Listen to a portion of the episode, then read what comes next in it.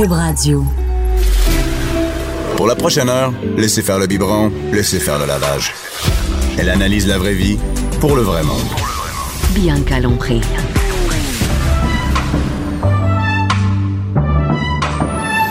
Mère ordinaire. Bonjour tout le monde, Mère ordinaire a bravé la tempête pour venir à Cube Radio. C'était tout un matin. J'ai eu une, une belle histoire ce matin pour me rendre à Cube. Euh, ben, l'école est fermée. Toutes les écoles sont fermées. Je pense qu'il n'y a pas une école au Québec qui est ouverte. Mais euh, ce matin, j'avais décidé d'être une bonne citoyenne et euh, sous les recommandations de mon boss, de mes deux boss, Jean-Nicolas et Luc, j'avais décidé de prendre le train. Et j'ai pris le train, mais le train n'a jamais passé. En fait, j'ai jamais pris le train. Donc, j'ai attendu et on voulait faire une activité aujourd'hui. On avait décidé d'amener, euh, moi et François, d'amener nos trois enfants euh, en train à Montréal. Euh, et mon chum allait faire des activités pendant le temps que j'étais à la radio. Mais ce n'est pas arrivé. Donc, euh, on a remarché de la gare, on a déneigé le char, puis je me suis emmenée tout seul à Cube. Euh, et donc, la MT a fait pleurer mes enfants ce matin. Donc, merci beaucoup. Je ne prendrai plus jamais le train. C'est fini. Euh, parce que, euh, en fait, le train, c'est bon euh, si tu peux arriver en retard au travail. Mais moi, comment je peux arriver en retard ici? Euh, donc, le train de 9 h, de 10 h est annulé. Et euh, donc, il y avait un autre train à 11 h. Évidemment, c'est trop tard pour moi. Donc, je vous parle ce matin avec mon pantalon de neige et mes grosses bottes sorel. C'est ça, c'est ça ce matin. J'ai bravé la tempête comme plein d'autres gens pour venir et il y avait personne sur la route. C'était c'était libre en fait. Il y a pas de trafic, rien. Donc je, je suis à l'âge, je suis là, je suis contente. Je suis venue à me reposer à Cube avec un café. Et ce matin, on parle de quelque chose de plus sérieux que d'habitude, euh, mais en fait, faut pas trop que pour moi que ce soit sérieux. Je voulais parler euh, euh, de santé mentale chez les femmes et dernièrement, bon, il y a eu, euh, tu sais, il il y a beaucoup de, de on en parle, on sensibilise les gens sur la santé mentale et euh, moi je vois souvent passer, je suis active euh, quand même assez sur Twitter. Et je vois passer sur Twitter, sur Instagram, euh, une fille, une mère qui parle souvent de santé mentale, qui partage ses histoires partage des photos. Puis c'est venu me chercher, je me suis dit, comment on vit ça quand on est mère, euh, un peu les problèmes de santé mentale, euh, la réalité? Je me suis rendu compte qu'il y a des gars qui en parlent. Moi, mon chum en a parlé. Étienne Boulet en parle. Il y a plein de gens, mais peu de femmes, des mères qui parlent de santé mentale. Et, je, pense que ce serait faux de dire que parce qu'on est une mère, euh, ça- on est à l'abri de tout ça. Au contraire, même on le cache peut-être plus. Et euh, ben, ce matin, euh, je reçois euh, Véronique Bannon. Allô, Véronique? Allô? Véronique, euh, mais on va dire t'es pas ici en studio parce que euh, c'est l'apocalypse de l'or. C'est la- vraiment l'apocalypse. J'aurais aimé ça, par contre. Il y, a- il y a de la neige, je te dis. Je suis sortie de chez nous, j'avais de la, la neige juste au milieu, jusqu'au milieu des cuisses. Je sais, c'est incroyable. Ça- Mais Les enfants sont tellement heureux. Ah ouais. Les, ouais, les, les enfants sont contents, mais les parents ce matin. Ouais. Et moi, je, moi, je travaille avec des gars. Et moi, je me suis dit, les, les écoles sont fermées, ça va être rempli d'enfants au bureau. Ouais. Ben, clairement, les gars prennent pas la responsabilité des, euh, des enfants en congé parce que c'est juste moi que je suis la fille qui travaille ici et je suis la seule euh, qui venue avec son enfant, un de ses enfants. Donc, clairement, c'est pas un Oh. problème des, fa- des hommes, euh, les enfants qui, euh, qui manquent l'école. Et, et toi, Véronique, en, en fait, on se connaît pas personnellement. Non, Mais mais, moi, je je te te- suis aussi. Ben c'est ça, mais moi je te vois pas, tu sais, je vois un peu ce que tu fais, ce que tu partages sur les médias sociaux, et, Oui. et, et moi c'est venu me chercher parce que tu es une mère. Oui, Ton, ton fils a quel âge? 10 ans. A 10 ans. Et, euh, et toi, tu parles ouvertement de, de santé mentale? Oui, T'es- oui. et tu sais, je te vois souvent partager, bon là, il y a eu belle cause, mais t'en parles, t'attends pas que ce soit le temps de l'année pour en parler. Non. Tu peux en parler n'importe quand. Et, et moi, je trouve ça important parce que c'est surtout des mères qui nous écoutent de, de montrer qu'on n'est pas à l'abri parce qu'on est des mères. Toi, t'as eu plusieurs, euh, on peut dire, épreuves où, où t'as vécu euh, des, des, des épreuves de santé mentale en étant mère. Oui, oui. Euh, bien sûr, ça a commencé euh, avant, mais euh, disons que le- l'espèce de clash, là, vraiment, où est-ce que je suis tombée vraiment, vraiment malade, c'est euh, lorsque mon fils avait deux ans. Donc, euh, ça a été ça a été assez pénible, mais mais c'est ça. Donc, oui, j'en parle, puis évidemment, bon, euh, belle cause, c'est une belle journée pour en parler, tout le monde parle, tout le monde. Mais on dirait qu'après, le lendemain, c'est fini. Ben, c'est fini, mais c'est pas fini. Ben. Ceux qui vivent avec ça, c'est il y, y en a qui c'est euh, bon, c'est des petites périodes de leur vie, mais il y en a ben c'est pour la vie, tu sais. Donc euh, euh, c'est moi je, je, trouvais ça bien de le préciser aussi là, tu sais que, que on vit avec une maladie pour la vie. Et, Donc et comment ça fonctionne quand on est tu sais quand on, est quand on n'a pas d'enfant, aller chercher des soins, peut-être avoir une période où on reçoit des soins que ce soit par exemple à l'hôpital ou ou par exemple une thérapie, c'est possible, mais quand on a un enfant, par exemple toi, tu peux-tu nous raconter juste rapidement moi j'ai lu ton histoire mais mais juste nous expliquer rapidement qu'est-ce qui est arrivé? Donc, tu sais qu'il y a eu vraiment un, c'est arrivé comme d'un coup en, 2010, si je me trompe pas.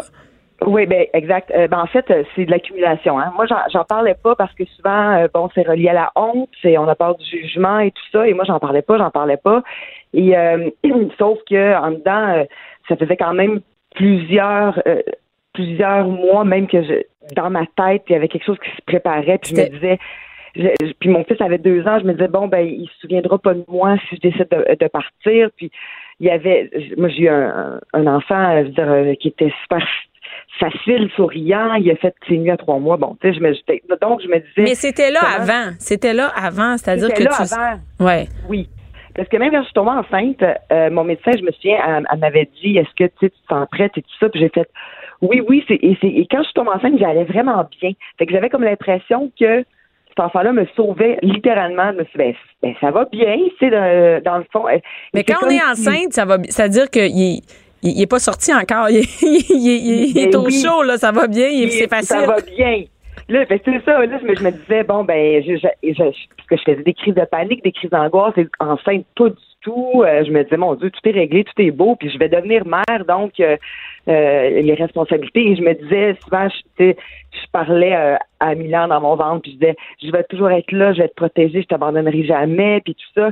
Et bon, bien sûr, quand c'est drôle parce que c'est arrivé vraiment deux ans plus tard parce que même quand il est né, tout ça, c'était merveilleux, ça allait bien et tout ça. Puis à un moment donné, ben ça revient, c'est une maladie. Donc mais, c'est déjà, euh, mais c'est déjà difficile d'avoir un bébé d'avance quand tout va bien. Oui.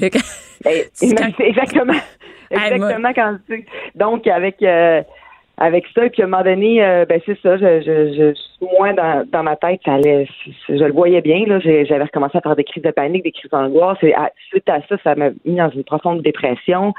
Euh, Est-ce que tu allais chercher de l'aide ou tu t'es vraiment rendu au bout sans, sans aide? Tu t'es vraiment. Malheureusement, non, je ne suis pas allée chercher de l'aide avant. C'est ça qu'il faut Mais qu'est-ce qui fait? C'est pour ça que j'en parle. Pourquoi? Pourquoi Est-ce que tu penses que c'est le fait d'être mère, de dire ça va bien aller, ça va finir par bien aller, j'ai pas le temps de m'occuper de ça, là? Exact. C'est vraiment ça. Parce qu'une mère, c'est pas supposé, là.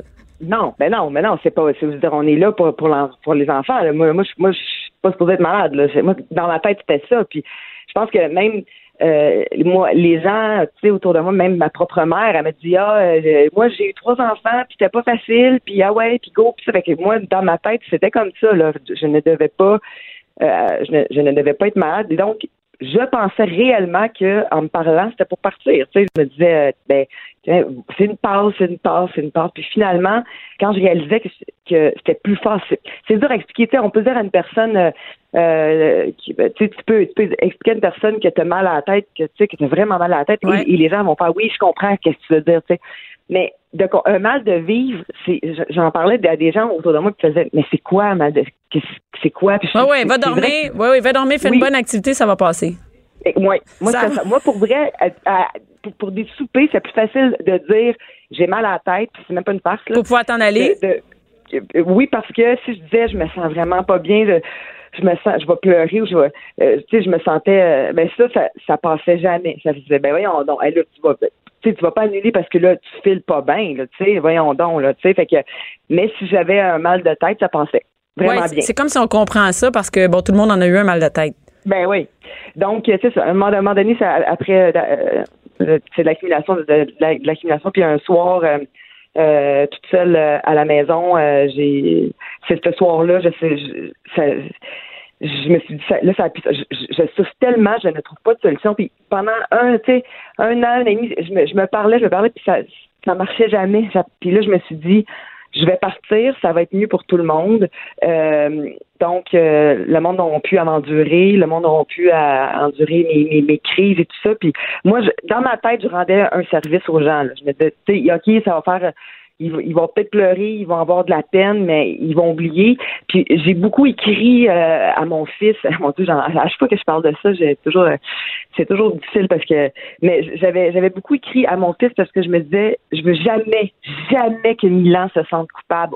C'est au, c'est au contraire. Tu sais, je me disais, je veux pas, je me sens, je me sentais pas à la C'était pas relié au fait d'avoir un enfant parce que tu l'avais avant là, tu, ce mal de vivre là, il était là avant. Oui, ce mal de vivre là était là avant, mais j'en parlais pas je me disais, euh, que je faisais semblant. Parce que, Et là, ça t'a vraiment poussé, mais tu as eu quand même de la chance à travers ça. À travers ça, oui, beaucoup parce que, euh, en fait, euh, tu sais, des fois, on dit souvent, tu sais, bon, ben, il y a, des gens, tu sais, qui, qui veulent arrêter de souffrir, puis il y a des gens qui veulent mourir, tu sais. Puis moi, je, crois vraiment qu'à ce moment-là, c'était un peu entre les deux parce que je me souviens d'avoir appelé mon frère, puis lui dire, euh, gars, là, je m'en vais tu vous je vais, je vous libère de moi, tout ça. Et là, il a paniqué. Fait que donc, j'ai, j'étais comme pas toute là, euh, mais tu sais, sauf que j'ai, quand même appelé mon, mon frère. Mais oui, tu voulais quand même, tu vas chercher de l'aide. Oui, il y a eu comme un dernier cri, puis, mon, puis mon frère, il a fait. Mais on dirait que c'est là que peut-être la famille a pris conscience. OK. Euh, ah, euh, c'est pas juste parce qu'elle est paresseuse. Non, non, non, non. Puis ça a pris deux, ça a pris, écoute, ça n'a pas été long que les ambulanciers euh, sont, euh, sont, sont arrivés, puisque mon frère a appelé, en fait, mon frère a appelé ma soeur, qui elle a appelé le 911 tout de suite. Donc, euh, je me suis rendue à l'hôpital, puis après ça, ben, la famille, toutes, mes parents, frères, soeurs sont, sont, sont venus, puis pour justement, là... Parce que toute la famille est en déni, là. Il n'y a personne qui était là pour te soutenir, là. Non, non, tout le monde est en non, tout le monde était. Ça veut dire que c'est beaucoup de monde qui peuvent être en déni quand même. Tu sais, des fois tu peux dire une personne, euh, une personne va agir comme ça, mais là ça fait bien du monde autour de toi qui, qui... tu te dis à un moment donné ça n'a pas d'allure, il n'y a personne qui va m'aider. Ben moi c'est ça, je me disais il y a personne qui comprend, il y a personne, mais pour vrai personne. Et je te disais même que bon, quand c'est arrivé, c'est sûr qu'il y, a eu un choc et tout ça. Quand je suis sortie de, de l'hôpital, bon évidemment, c'est là que je me suis dit écoute parce que j'étais dans l'ambulance puis je pensais à mon fils puis je me disais je peux pas croire qu'est-ce que je viens de faire là. J'ai promis de jamais l'abandonner puis c'est ça que je suis en train de faire c'est pas c'est pas à ce moment-là qu'on se dit c'est pour c'est pour c'est pour revenir mieux. C'est pour, pas l'abandonner c'est pour pas l'abandonner que finalement mais ça doit prendre du temps ça. Parce qu'au début tu dois penser que tu le laisses là puis tu t'en vas euh, c'est pas tu t'en allais pas en, vacances là. non j'en non vraiment pas je m'en allais pas non non. Tu sais tu comprends t'avais besoin d'aide j'avais réellement besoin d'aide. Puis, euh, c'est sûr que je regrette, j'aurais aimé euh, aller chercher aller chercher d'aide avant, mais quand quand il y a des gens autour de toi qui sont tellement dans le déni, tu te dis écoute donc, c'est c'est moi, c'est c'est moi, c'est je vais me parler, puis c'est et euh, mais non, effectivement à partir de ce moment-là, j'ai suivi psychologue, psychiatre et tout ça, et euh, thérapie intense, intense, intense, où là, tout, tout sort et, euh, et heureusement, ça m'a, c'est ça qui m'a vraiment, qui m'a vraiment sauvé. Puis c'est euh, et c'est vrai que euh, il y a la, tu sais, il y, a la honte, il y a le jugement et, encore aujourd'hui, il y en a. J'ai fait des rechutes aussi. ça, c'est, c'est, ça pas, pas, c'est pas facile de vivre avec une maladie mentale, mais moi, je me, tu sais, je, défends toujours ça. Je fais, oui, mais ça, ça ne me définit pas. Là, tu sais, je reste la même fille qui aime me rétriper. Je, tu sais, mais euh, maintenant, c'est, sûr que je suis stable. Je suis, tu sais, euh, bon, j'ai, j'ai, bon, je suis euh, encore en, en thérapie. J'ai, j'ai des, j'ai des médicaments que je vais prendre à la vie. Mais là, on me disait, tu sais, la, la fameuse phrase, ben ceux qui sont diabétiques, euh, il faut qu'ils ouais, ouais. ben toi, c'est ça, tu sais, la fameuse. Fait que là, je me disais, parce qu'au début, je prenais mes, médicaments en cachette, euh, je voulais penser que ça, c'est comme une honte. C'est non Oui, ça avait, oui, non, Mais en 2000, tu sais, après, après, de, on dit plus tard, là, dans les années 2000, on peut encore se dire, c'est tant que ça, là, c'est une honte, c'est bien beau pour la journée belle cause, mais après, c'est quand même honteux, là. C'est très, oui, parce que moi, j'ai même des gens qui m'écrivent euh, en privé, qui me disent, ben écoute, tu t'écris en, privé parce que j'ai vu que tu as poster quelque chose, mais je voulais pas euh, sur. Euh, je voulais pas parler devant tout le monde. Non, et si euh, mon boss voit ça, je veux pas, je veux pas perdre ma job parce que puis j'étais là, my God, ok, ça va, encore, tu sais. Puis, puis moi souvent ces gens-là, c'est sûr que je les réfère. Là. Moi, je suis pas une psychologue. Je veux dire, je peux pas. puis des fois, c'est troublant là. J'ai des messages. Mais toi, es, maintenant, t'es porte-parole de Revive. Et, ça, ça est-ce que toi, tu t'es servi de Revive? Est-ce que toi, tu as utilisé leur service? Non, en fait, c'est arrivé après. Euh, vraiment, eux, euh, on, s'est contacté vraiment après quand j'en ai parlé publiquement. c'est un bel outil. Je veux dire, c'est un, bel, une belle, un bel endroit pour trouver les outils, le diagnostic des ressources. tu sais, comme premier contact là, avec OK, là, j'ai besoin d'aide. Exactement. C'est une bonne place. Ils sont fait une très bonne place. C'est vraiment là, là. Moi, si à l'époque, je ne connaissais pas Revivre et probablement que moi, je, j'étais, je, je, voyais pas de ressources, je voyais pas rien, je voyais pas. Donc, euh, mais euh, avoir su tout ça, tu sais, c'est sûr que je suis allée euh, vers Revivre, c'est clair, là, parce que j'avais réellement besoin d'aide, mais c'est difficile quand il y, a, y a du jugement puis qu'il y a du déni. C'est, c'est, tu te sens toute seule, tu te sens toute seule au monde. Donc, c'est pour ça que moi, j'essaie souvent de dire aux gens, tu sais, aller parler à quelqu'un ou, tu sais, justement, appeler Revivre ou rappeler. C'est important qu'il y ait un, un premier dialogue, de l'aide en premier parce que sinon, euh, c'est une maladie qui mène à la mort. Vraiment, le taux de suicide n'a pas vraiment baissé, là, je veux dire. Non, non, c'est. Donc, euh, non, non, c'est que c'est ça, parce que le monde n'en parle pas. Mais aussi, il y a, d'autres choses que juste le suicide. C'est-à-dire qu'il y a le suicide, c'est une chose, mais il y a toute la, la, misère et la souffrance des gens qui sont pas euh, diagnostiqués, qui n'ont pas d'aide. Ça, c'est facile de dire, oh, le suicide, il baisse, mais il y a autant de gens qui sont qui, ont besoin d'aide et, qui, souffrent en, silence. Et est-ce, est-ce que tu penses qu'après, est-ce que tu penses que tu es tagué? Est-ce que c'est comme après, là, tu dis, ah, ben oui, mais, ah, tu une telle, elle en a parlé, là, elle est taguée avec ça, là. Est-ce que les gens, ils ont des préjugés encore, par exemple, toi, tu es dans le milieu artistique, est-ce que tu sens que ça peut affecter euh, le fait que tu aies du travail ou non? Ben, écoute, honnêtement, euh, peut-être que oui, honnêtement. J'ai eu peur, mais en même temps, c'est, si, si, si, mettons, effectivement, il y, a une personne qui, va, qui fait, bah, peut-être qu'on n'engagera pas Véro à cause de ça. Je moi, en ce moment, je m'engagerais plus euh, à mon maintenant qu'à 20 ans, dans le sens qu'à 20 ans, j'étais encore c'était l'enfer. Là, je, je, vivais plein de choses, puis j'étais vraiment, j'étais vraiment souffrante, tu sais, mais euh, donc perdue, souffrante et tout ça. Et tout le monde me dit, mais voyons, qu'est-ce qu'elle a, qu'est-ce qu'elle a, qu'est-ce qu'elle a? Je pleurais souvent et tout ça. Donc aujourd'hui, je, suis beaucoup plus en contrôle de moi. Je suis, j'ai c'est quand même positif d'en avoir, d'en avoir parlé. C'est pas ben, négatif au final. Non, non, ben il faut parce que parce qu'il faut en parler parce que c'est ça qui c'est ça qui est ça aussi là. Sauf que ça, sauf que effectivement, si, il y a encore des préjugés contre ça, il y a encore des gens. Moi, j'ai eu euh, du, euh, du travail et tout ça, c'était correct. Mais je veux dire, si il y a, certains producteurs ou réalisateurs qui font, ah, on n'est pas sûr. Ben c'est un peu euh, c'est un peu injuste parce que parce qu'encore ça prouve qu'il y a encore un préjugé. Du travail à faire il y a beaucoup de travail à faire. C'est que... parce que il y, a, des gens qui me l'ont dit ouais, mais tu devrais peut-être faire attention puis pas trop en parler tout ça. Puis j'ai fait comme ben c'est sûr que je vais je vais, je vais pas en parler euh, tous les jours, même si ça fait partie de ma vie tous les jours, mais mais sauf que faut il, faut pourquoi que le monde qui, qui, ont autre chose il en parle puis que nous on n'a pas le droit euh, d'en parler? Je, je, trouve ça aberrant, mais comme par exemple vous avez vous avez je sais pas comment dire un porte-voix c'est-à-dire que vous êtes connu les gens vous suivent. D'ailleurs est-ce que les réseaux sociaux c'est un moyen de faire passer cette sensibilisation là sur la, les, la maladie mentale la santé mentale?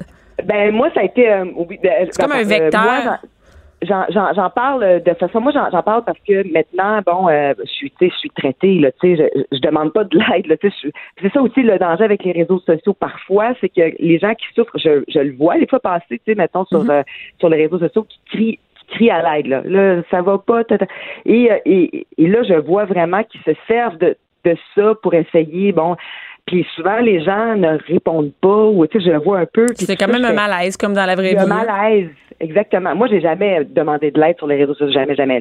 Moi, j'ai vraiment. C'est pour ça que moi, je dis souvent, faites votre démarche personnelle, allez parler à quelqu'un.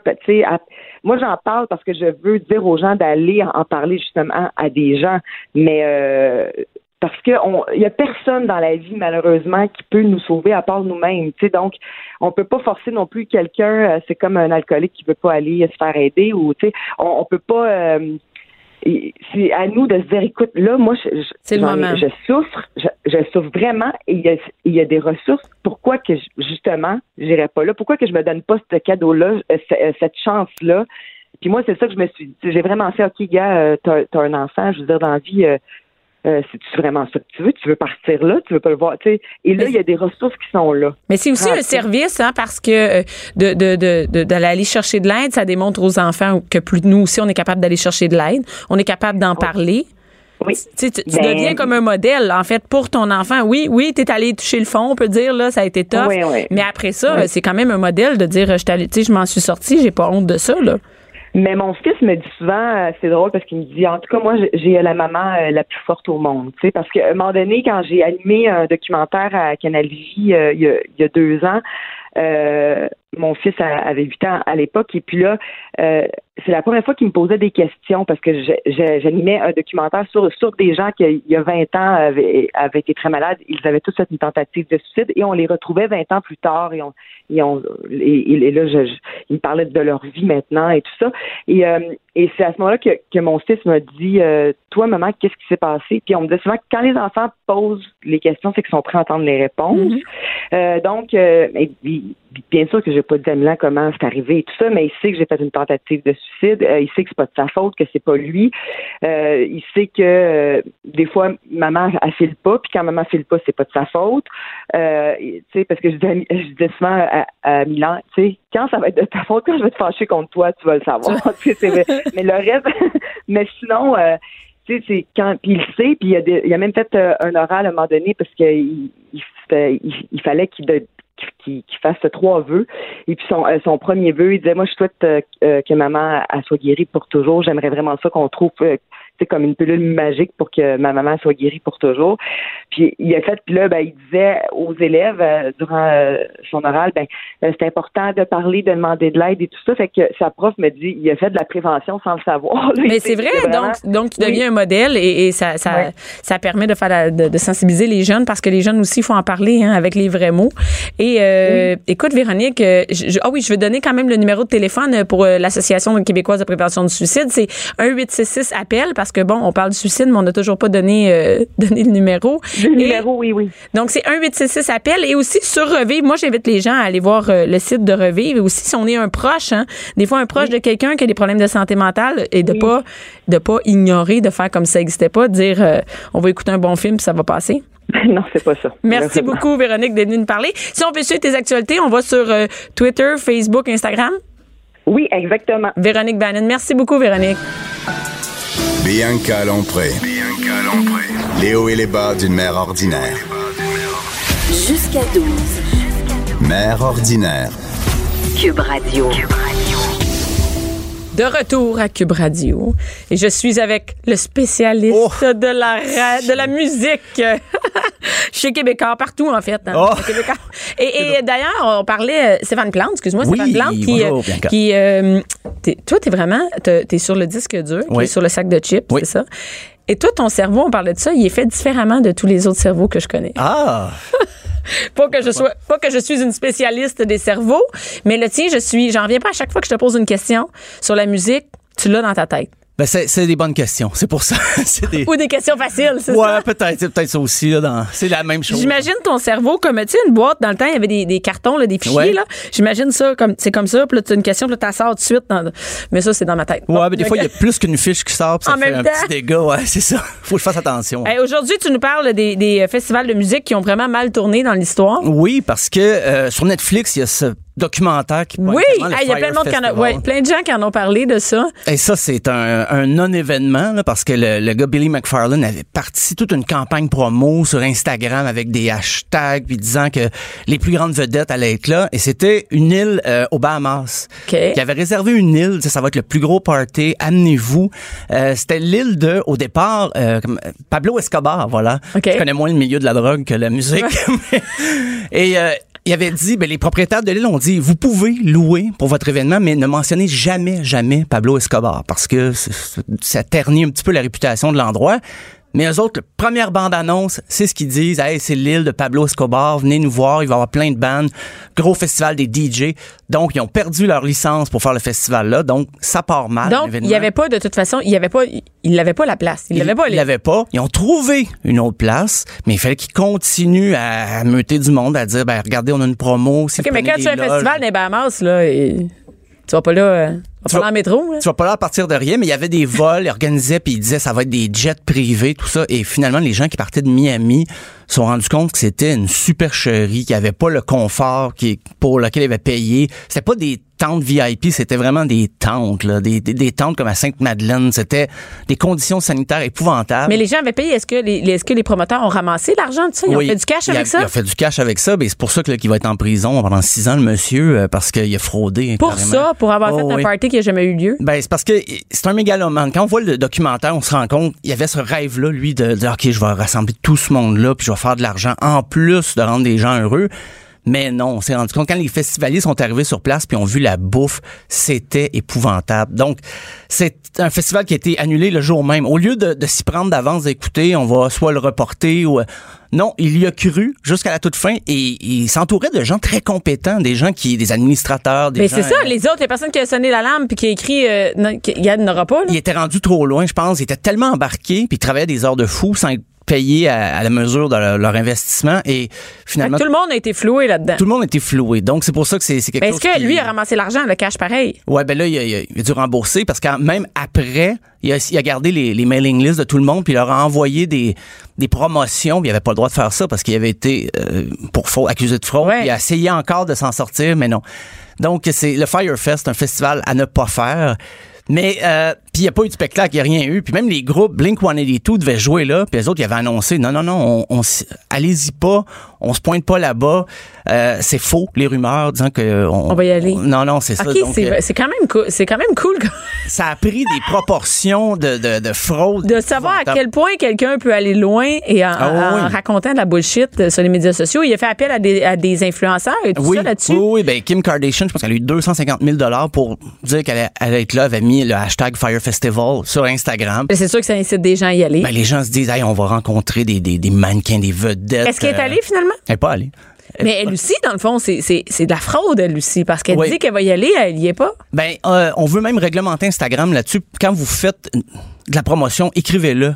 Un hashtag pour dire, ben, c'est de la promo. Oui, ça dire- commence au Canada, hein, de Oui, parce ça. que sinon, c'était un peu le, le, le free for all, là, comme on dit. Tout le monde disait, ah, ben oui, je, je me suis tagué à ce show-là, je vais être là, je vais.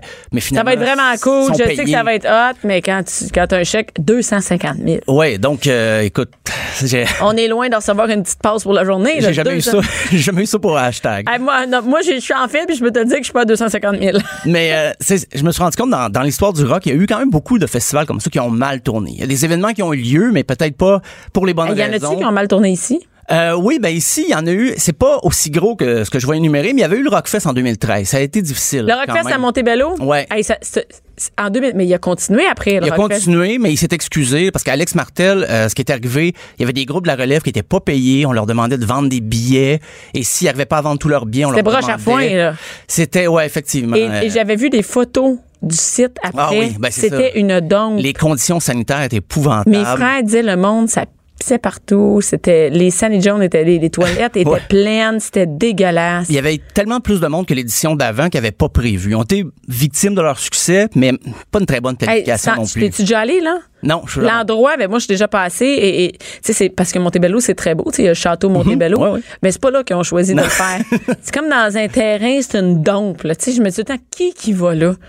Qui c'est qui va Ah ouais. dans une, une terre? C'est en, terre, tu sais, que c'est dégueulasse. Ben, c'est ça qui est difficile, de trouver un endroit assez grand pour accueillir des. Hey, Anaïs vient de venir dans la de- fenêtre. Anaïs Gertin qui fait Moi, j'y vais. Moi, j'y vais, là. Oui, ben, c'est mieux maintenant. Euh, C'est mieux organisé. Oui, oui. Mais quand même, ça n'a pas marché. Ils ont recommencé. Puis là, c'est mieux, quand même. Ouais. Parce que de 2012 à 2013, il y a tellement eu plus de monde qui sont pointés. Ils ont perdu le contrôle. Ils ont perdu le contrôle. Puis même la sécurité, c'était difficile. Puis euh, l'année passée, à Sainte-Thérèse, il y avait le, le Santa Teresa, première édition. Non, j'habite à Rosemère, je sais même pas quoi savais ça. pas. C'est quoi ça? C'était ben, un festival de musique émergente, tout ça. Puis il y avait un groupe qui devait se pointer, qui étaient les têtes d'affiche, mais deux heures d'attente, les gens étaient là, puis ils disaient, ben, quand est-ce qu'ils vont jouer? Et finalement, ils ont annulé. Ça a failli virer en émeute. Grosse intervention policière. Mais ça, ça- c'était, je dirais... Une, éme- Ouais, ça n'a pas viré à l'émeute. Sainte-Thérèse. À Sainte-Thérèse. Ça, ça ferait un bon nom de film, ça, déjà. Émeute à Sainte-Thérèse. Émeute à Sainte-Thérèse. Mais euh, aux États-Unis. euh, je À ta minute. Oui, non, oui, non, oui. je te laisse pas On- t'en aller de même avec ça. On appelle un scénariste maintenant. Mais ce que je veux dire, c'est que quand, quand le groupe annule, c'est pas la faute de l'organisateur. Non, mais quand t'es dans un festival, t'es chaud, t'attends, ça fait deux heures. Ah, c'est là. terrible, mais c'est pas la faute de. de- C'est pas la faute de l'organisateur. Ils peuvent pas être, c'est pas comme la fraude ou volontairement. Non, non, non, c'est pas un cas de, de comme Firefest. C'est vraiment plus.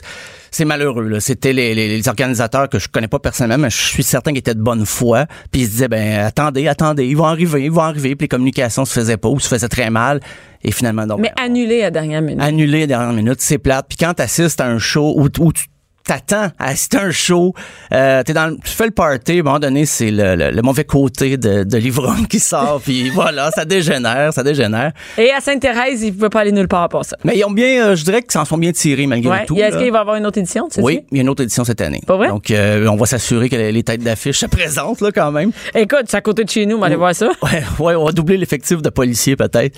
Mais justement, on parlait de sécurité. En 1969, les Rolling Stones avaient fait leur grand retour sur scène aux États-Unis. Puis ils s'étaient dit, on va finir ça. Mick Jagger s'était un petit peu avancé comme ça en conférence de presse, disant, on fait un gros show gratuit, un gros festival. Et là, il n'y avait pas de lieu, ils connaissaient pas la Californie. On demandait à un promoteur de trouver mais un tu dis ça en conférence de presse, puis t'as rien d'organisé, ça marche pas. Ben, c'est parce que les, les journalistes disaient, me semble, les billets pour vos shows sont chers et tout ça. Puis Mick Jagger, il est allé. Il a lancé ça de Il a lancé ça de même. Donc, ils ont eu deux mois et demi pour se revirer de bord. Ils ont organisé un événement. Et c'était justement un coin de ferme. euh, Et là, il y avait personne pour faire la sécurité. Ils ont demandé aux Hells Angels. Mais c'est quand même, hein? Et ils les payaient en bière. Donc, ça faisait une heure que le C'est des festival... gardes de sécurité, c'est à brosse. Eh oui. Puis eux autres, on s'entend, euh, C'est, ouais, ben c'est ça. C'était c'était pas... euh, pas du monde, tu veux, c'est à brosse. Non, pas du tout. Tu sais, c'est pas deux, trois bières. Ça a dégénéré. Et il y a justement eu un, un meurtre euh, parce que le, Hein? un jeune homme dans la dans l'assistance et il y a un Hells Angels qui a pas aimé le mouvement qu'il a fait. Il pensait qu'elle allait sortir un arme, mais le Hells Angels l'a poignardé. Grosse histoire. Donc, ça a assombri toute la belle image qu'on avait des festivals là, comme Woodstock, puis on disait ah, c'est la paix, l'amour, même si... Le- non, mais là, c'était pas ça, là. Là, là, les Angels travaillent à la sécurité, c'est pas les paix l'amour, là. la le cauchemar total. là. Ça, ça s'est mal terminé. Les, euh, les Rolling Stones ont fait Ah, on n'a rien à voir là-dedans. Mais, Ben non, mais ben oui. un peu responsable d'avoir dit comme ça, on va s'avancer puis on va Parce qu'on jouer s'entend, c'est pas gratuitement. 50 personnes qui sont allées. Il y en avait Non, un non, petit peu non, plus qu'à. Sainte-Thérèse. Ouais, c'est ça. Il y avait 300 000 en tout. 300 000 quand tu n'attends pas 100 000. 300 000! Oui, puis on défait les barrières, puis hey, les conditions sanitaires, c'était épouvantable aussi. Donc, ça, ça a été comme un peu le- le- la fin du rêve hippie des années 60. Euh, ça a très mal tourné. Euh, un autre qui a mal tourné, c'était euh, aux États-Unis en 83, le Us Festival. C'était Steve Wo- Wozniak, qui est le cofondateur d'Apple avec euh, Steve Jobs. Lui, OK. lui s'était dit, si ça marche pas en informatique, je vais devenir promoteur de festival. Mais ça a marché en informatique un petit peu, là. Mais ça a moins bien été comme promoteur de festival. Il est parti un festival? Puis en 82, ça allait correct, des gros noms. En 83, il dit je vais viser plus haut. Il y avait U2, Inexis, David Bowie. OK, c'est pas un petit festival, là? Non, c'était pas un petit festival, mais il y a trop de monde qui a répliqué, il a répliqué la, la- la- la première soirée, 165 000 festivaliers. Il Mais il s'attendait à quoi? C'était YouTube, tu penses qu'il va y avoir quoi? 75 personnes qui vont ben, venir? lui s'attendait, je pense, plus à 100 000, mais là, justement, trop de monde. Ça a dégénéré. Les gens ont rentré contre leur... les- Ouais, ouais, ça pousse, ça démolit tout. Puis c'était l'époque où euh, on découvrait la cocaïne beaucoup euh, dans les années Ça, 80. ça pousse plus fort, hein? ça pousse plus fort, puis il y a eu des bagarres de gens intoxiqués. Donc, à ne pas répéter. Puis un dernier festival qui a été euh, tristement célèbre, Woodstock 99, qui devait célébrer justement les 30 ans du grand festival. Parce que là, il y en avait plus. Il y en a. Il, est revenu? Ils l'ont fait pour le 25e en OK. 94. Ça a-tu bien été? Ah, plus ou moins. Encore les conditions sanitaires, la pluie, euh, chaleur euh, torride. En 99, C'est dégueulasse. Les mêmes conditions, ça revient. Et il y a aussi, ben c'est ça, des l'eau a manqué, la bouffe. On a dit aux gens, amenez pas votre bouffe. Vous avez pas le droit, donc vous allez. Mais là, faut que t'en fournisses de la bouffe. là. ben, il y en a manqué le premier soir. Donc, euh, ça a été un fiasco, là aussi. Puis, il a fait des températures extrêmes. Donc, Woodstock 99, puis même, il y a eu des cas d'agressions sexuelles qui ont été euh, relevés plus tard parce qu'il y a plein de, de, de trucs qui sont passés. euh. Donc, à ne pas répéter. Tout ça pour dire les mots du festival. C'est c'est quelque chose. Hein. Puis là, il y a un Woodstock J'aime 50. pas les festivals extérieurs, regarde. tu vois, ça n'est pas. C'est à cause de ça, tu sais jamais quand ça va mal virer. Sauf qu'à Montréal, on n'a pas le même, le même genre de problème. C'est rare qu'il y ait Ouais. trop de monde à un festival. Ouais, puis c'est mieux organisé. Il y a comme des infrastructures un petit peu plus euh, établies. On est moins de monde aussi. Ouais, peut-être. Ben, quand... C'est rare que 300 000 personnes vont se pointer Non, euh, au. Franco. Oh. Ben, c'est arrivé des fois. Je pense quand Rocky Balzaré avait joué sur la rue, il avait refait des tunes. Ils faisaient la- leur catalogue de tunes. On a dit que c'était un des records. Là, ou quand les, les bébés avaient, euh, c'était reformé en quoi, en 2008. Mais c'est rare que ça peut virer en, en, en émeute non, ça de va gens la bien, cocaïne euh, quand non. les bébés sont là. Moi, je suis de même. C'est ouais, c'est c'est plus rare. En tout ça cas, moi, je sais pas. Je connais pas personne qui prend de la cocaïne sur les bébés Ok. au Rock. Non, c'est ça. Ouais, moi non plus. euh, Non. Je repense comme ça. Là, j'ai pas ma petite fiche. Non, dans ta fiche, Non. euh, bébé, quel genre ça. de drogue est consommé? Je pense que c'est de la bière et de la sangria. Ben, c'est à peu près ça. Euh, ben, je voulais pas euh, passer à côté de l'occasion de te parler de Saint-Valentin. Hey, quoi? Ah, Qu'est-ce que tu vas faire, Saint-Valentin? euh, je vais chez le médecin. c'est. J'ai un rendez-vous. Euh, je- J'espère que c'est pour la prostate, au moins, écoute. ben, entre autres, euh, c'était un gros check-up, mais c'était vraiment la journée. Hey, ça, c'est drôle. Ah, mais ça fait des mois que c'est. euh, c'est prévu? Ouais, j'avais pas le choix. C'était la date euh, que, que je pouvais avoir. C'est tu vas.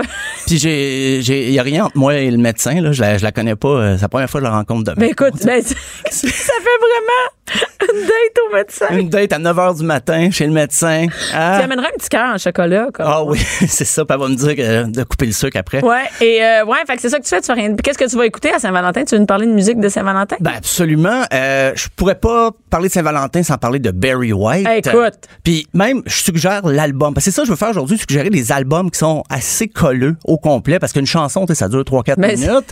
Mais on veut... Ben, je te dirais qu'on a parlé de, de, de la durée d'une relation sexuelle, puis euh, d'après moi, deux tonnes de Barry White, on est correct. Ouais, euh, c'est pas mal. On va écouter justement Never Gonna Give You Up.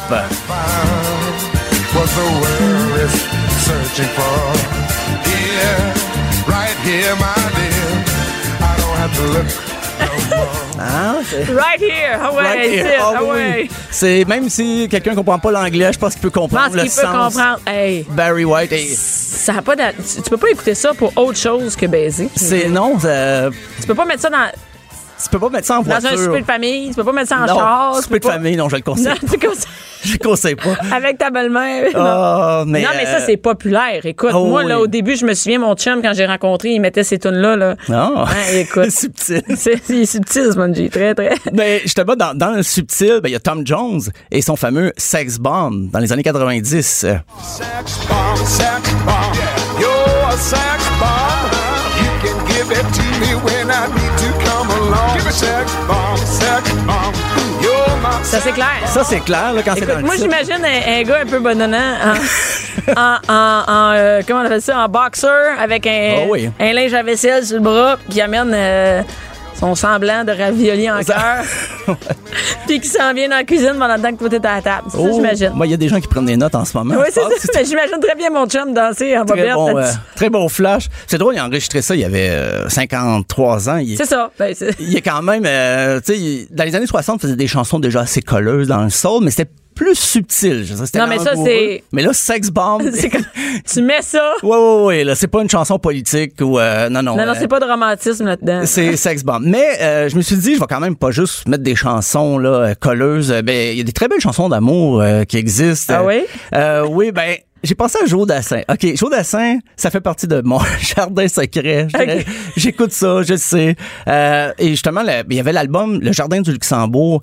La chanson titre, elle durait 12 minutes. Mais tu vois, ça, c'est pas pire. Je peux juste mettre une oui, oui, C'est correct pour euh, ta Mais j'en ai pris une autre euh, de cet album-là. C'est Il était une fois nous deux. C'est une belle, une belle petite histoire là, de, de couple de Joe Dassin. Toi, c'était un jeudi. Souviens-toi, on avait suivi le chemin des amoureux. Ouais, c'est cute. C'est cute, ça.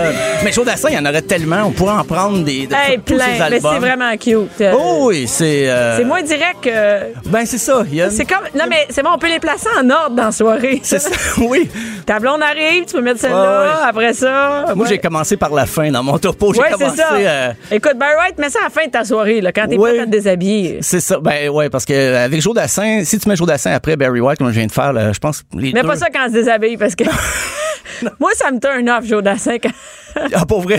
Ben, je sais pas, c'est pas très sexuel. C'est non. romantique. Ben, c'est ça, c'est romantique, mais euh, parce que c'est quand même la fête du romantisme, euh, la Saint-Valentin, Ben pas ouais, juste ben, toi, de- toi, tu s'en vas chez le médecin. Ouais, c'est ça. Ben oui. On va faire jouer ça à mon médecin. Euh, mais sinon, on, il y a, Diana Krall a fait un bon album en 97, Love Scene. On peut justement entendre I Miss You. Your sweet caresses. Tu sais, I miss you so. ouais, c'est- On est dans C'est bon, ça. Ben oui, ben du jazz lounge comme ça, ben j'aurais pu faire jouer Frank Sinatra aussi. Tu sais, on est dans le ton. Ça, ça.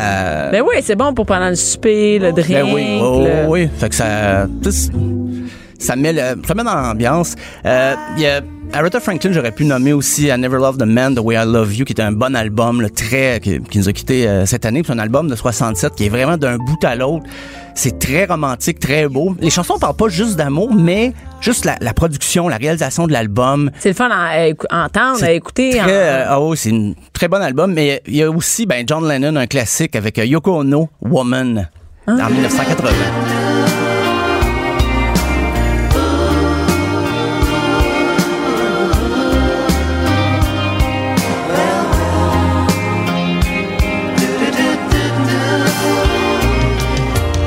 Ben oui, c'est Ben oui. Mais euh, ça aurait pris des chansons pour euh, la Saint-Valentin pour ceux qui vont passer tout seul. Ouais, aussi, mais euh, ça, il y en aurait.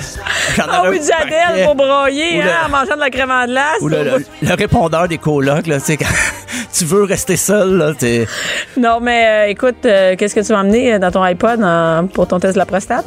je, sais, je, pense, je pense pas que je vais aller jusque dans les tests parce que c'est- c'est notre première, c'est notre première. Rencontre, oui, non, c'est plus jour d'assin. là, c'est Ouais, ça va être jour d'assin. Donc, euh, on va y aller, là. On va apprendre à se connaître, là, mon médecin et moi. Donc, Ben, c'est ça. Écoute, on a hâte que tu nous racontes Ah, la semaine prochaine comment ça a été, vous deux. J'ai déjà un T'as déjà un sujet, pour la semaine prochaine. Faut que je trouve des tonnes à cette heure qui vont aller oui, qui avec vont ça. aller avec ta. Bon. Merci beaucoup, Stéphane Plante. On va écouter euh, tes chansons euh, sexy Oui, à la Saint-Valentin. Merci, Bianca. Merci.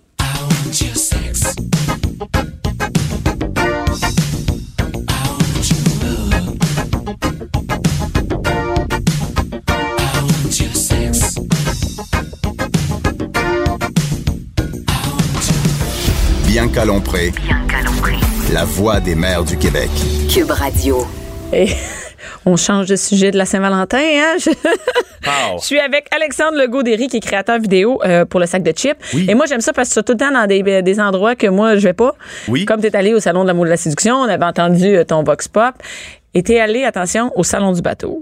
Oui, au Salon du bateau et des sports nautiques. Ah, c'est ensemble, hein, parce qu'il n'y Oui. avait pas juste des bateaux. Moi, j'ai vu ta, ta vidéo, là, puis il y avait d'autres, Oui, il y a des paddleboards, des kayaks, des des canots, affaires que des- tu pédales. Oui, ça c'est Ça un- avance. Ça je suis pas convaincu euh, je pense que tu sais les gens qui font du vélo assis puis qui avancent avec leurs bras pour se donner un genre de challenge sportif Ouais. vont acheter ce genre d'embarcation là, une espèce de surf avec des poignées. là tu t'avances comme euh, au gym, une espèce Fait que de c'est pas juste à d'escalier. moteur, là, le Non, salon non. de- de- des ba- du bateau.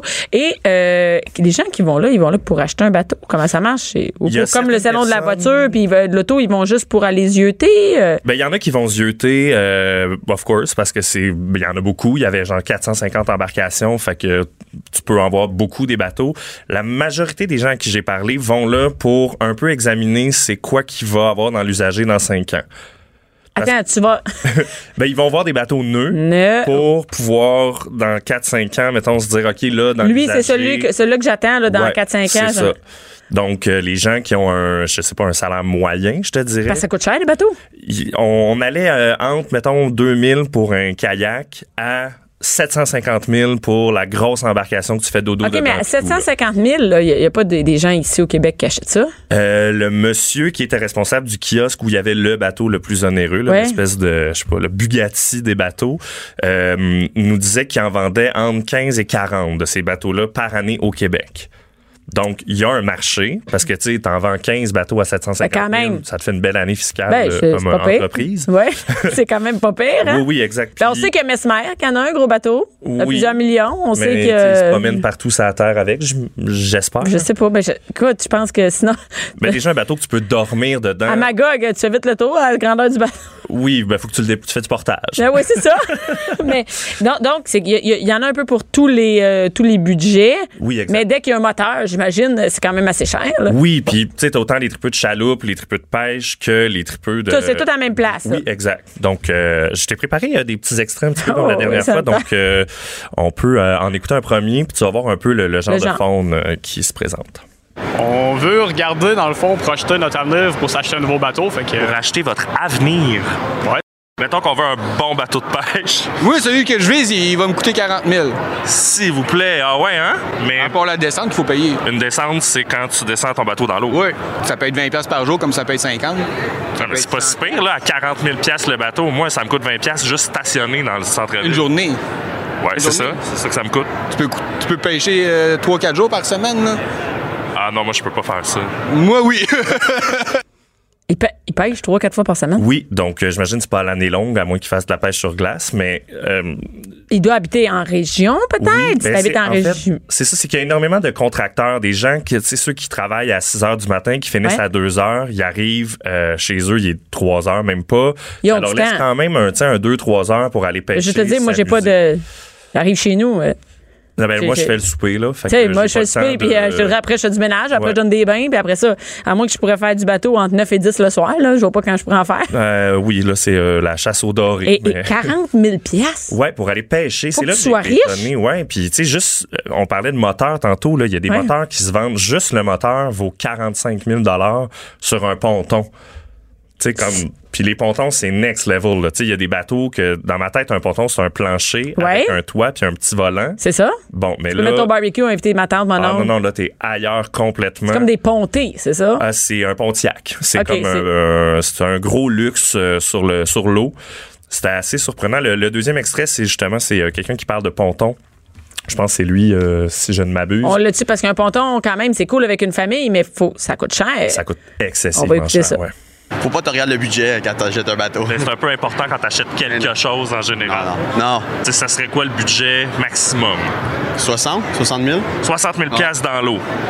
Combien de jours d'activité nautique tu vas avoir dans une année? Ça dépend du monde. Moi, je sors quand il mouille un peu. là. Ah oui, tu fais de si doux sous la pluie? Ouais, ouais, ça me dérange pas. Ça chatouille? Ouais, ça chatouille. en dessous aussi, là.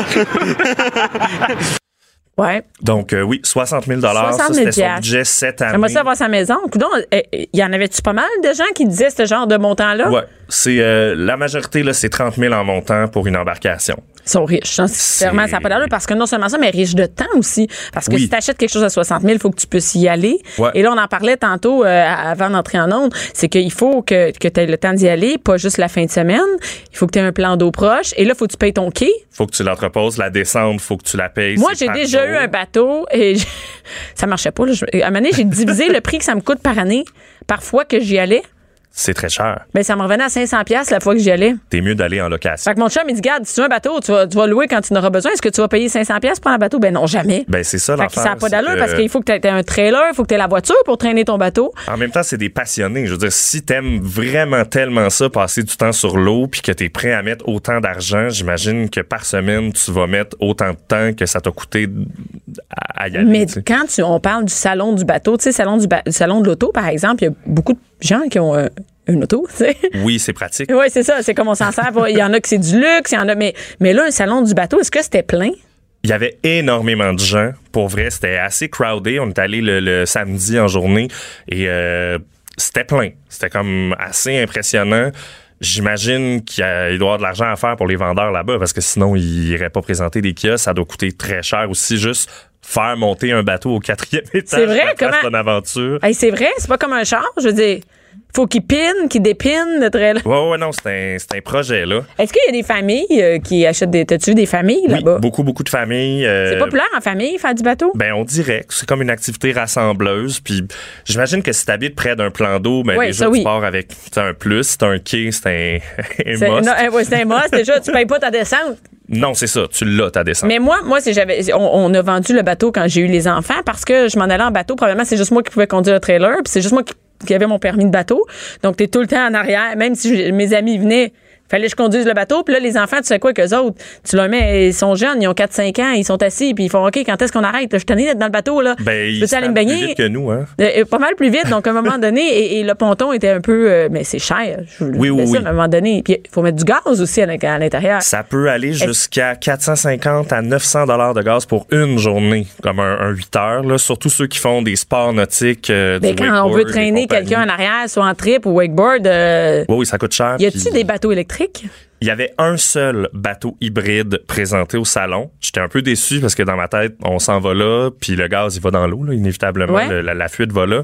Euh, La fuite va dans l'eau? Ben, tu vois, je- Ben, à moins que que Et je pensais qu'il était combustible. Ouais, ok, mais regarde, Ben, il brûle, mais je veux dire, il y dépôt, ridiculiser ici. puis, euh, il y a un dépôt, puis ça reste un peu dans l'eau. Il y a énormément de lacs au Québec où t'as pas le droit d'avoir de bateau euh, à moteur. Donc, j'étais un peu surpris de voir Que ce une soit pas plus la mode que ça. Ouais, Mais après ça, il y a aussi euh, où est-ce que tu le branches. hein? ça te prend des bonnes rallonges. Ça prend une bonne rallonge de Oui. ton hockey. euh. On peut mais mais c'est pas encore. Le, le dernier Oui, extrait, vas-y, vas-y, parce que là, on parle vraiment de, de pontons euh, Ok. usagés. Faut pas que ton volant est loin du devant? Ben, non, c'est ben, c'est l'habitude d'un ponton là, à partir du moment que tu, Ça, c'est un ponton? que tu magasines ponton, ouais. Ben, c'est un peu trop pour mes moyens, je vous dirais, là. Est-ce que tu viens d'aller dans l'usager? Ah oui, oui. T'es pas dédaigneux du ponton? Non, non, pas du tout. Absolument pas. Ben oui, man, euh, la pêche, la chasse, tout.